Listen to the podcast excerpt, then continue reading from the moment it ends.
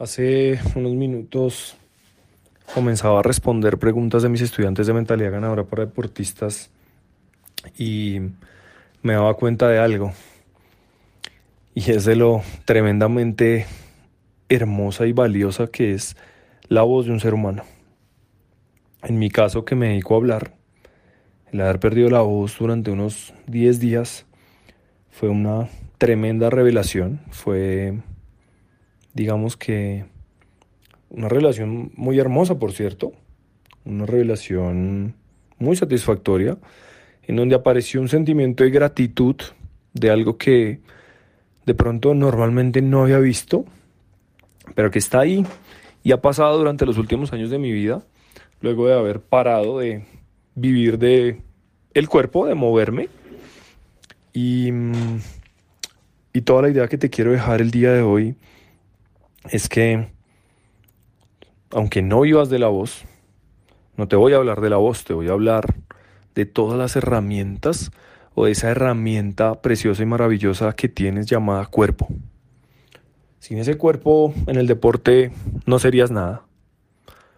Te hago una pregunta, ¿cuánto tiempo cuidas tu cuerpo? ¿Le prestas atención a cuidar tu cuerpo? ¿O simplemente te conformas con entrenar Vas, entrenas, le metes toda la ficha, vas al gimnasio, corres, haces lo que demanda tu deporte, ¿no? Repetir, repetir. ¿Y cuánto tiempo consientes a ese cuerpo? ¿Qué descanso le das? ¿Qué le introduces por la boca? Es decir, ¿qué comes? ¿Cómo te alimentas? ¿Permites que entre cualquier cosa a tu cuerpo?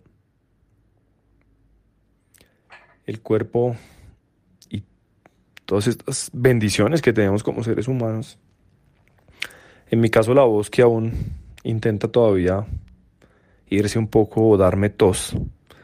Es una herramienta infinitamente poderosa para poderme comunicar contigo. Y mm, tu cuerpo en el deporte es tu herramienta para comunicarte con las demás personas, pero ojo, para comunicarte contigo mismo, contigo misma. Tu cuerpo va a hablar mucho de quién eres y un cuerpo querido, amado, aceptado, valorado, apreciado, consentido, ponle todos los calificativos que quieras. Es un cuerpo agradecido después cuando necesitas sacarle lo mejor y lograr ese éxito. Porque lo vas a necesitar. Sin ese cuerpo no puedes lograr el éxito. Y por supuesto que cómo se quiere y se consiente al cuerpo dominando tu mente, porque la mente lo que va a hacer es paralizar el cuerpo, pero tú no te puedes dar ese lujo porque eres deportista y tu vida es moverte. Entonces, reflexiona sobre cómo estás cuidando tu cuerpo. ¿Sientes rechazo hacia tu cuerpo? Por ejemplo, ¿lo niegas? ¿No lo quieres mostrar? ¿Te da pena? No olvides que esa herramienta es la que te permite hacer lo que haces todo el tiempo en tu deporte. Acéptalo, ámalo de manera total, no parcial, inclusive con todas aquellas cosas que entre comillas puedan parecer defectos, pero que simplemente son así, son perfectos y así es como es tu cuerpo y no debería ni siquiera ser de otra manera, salvo que por salud sepas que te conviene estar en una condición distinta pero siéntete agradecido, agradecida por esta maravillosa bendición que recibes y que es distinta seguramente a la de muchas otras personas que no tienen ese mismo cuerpo privilegiado para practicar deporte y que muchas veces sueñan con tenerlo y no pueden porque ese cuerpo solamente lo tienes tú y muchas veces no lo ves. No lo ves porque estás enfocado en tus triunfos, tus entrenamientos, tus competencias y todo esto no pero no paras un momento para decir, oiga, qué privilegiada soy, qué privilegiada soy. Tengo algo que muchos otros envidiarían, pero está en mi poder. Más bien, ¿por qué no me comprometo a darle lo mejor a ese cuerpo? A utilizar ese cuerpo y no desaprovecharlo, llevarlo al máximo. Pero también consentirlo, quererlo, cuidarlo. Solamente tengo uno. No esperes, querido deportista, hasta que como a mí me falte la voz. Hasta que a ti te falte el cuerpo, es decir, la salud y llegue tal vez una lesión que seguramente no tardará en aparecer.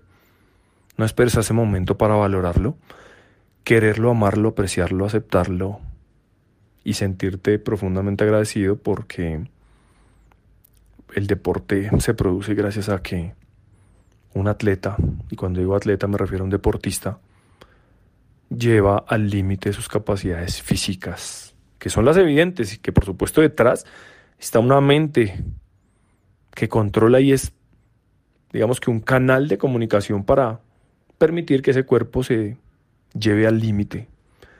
Pero que cuando eres agradecido con tu cuerpo, tu cuerpo va a tener la tendencia a acercarte todos los días al éxito. Así que, por simple autoestima, por simple amor propio, revisa, replantea, reestructura y mejora tu trato con tu cuerpo. Muchísimas gracias por escuchar este podcast y usar mis experiencias como una herramienta. Ten presente que el desafío de experimentar todo esto por tu propia cuenta está en tus manos, porque será en ese momento cuando te des la oportunidad de ser el cambio que te gustaría ver en el mundo y en el deporte. Si lo que escuchaste tuvo valor para ti como deportista, entrenador, árbitro, padre de familia, directivo, como ser humano, estaría muy agradecido si te suscribes a este podcast o lo compartes con alguien a quien pueda servirle esta información, para que transformando nuestra mentalidad podamos construir la nueva era del deporte. Te espero en un próximo episodio.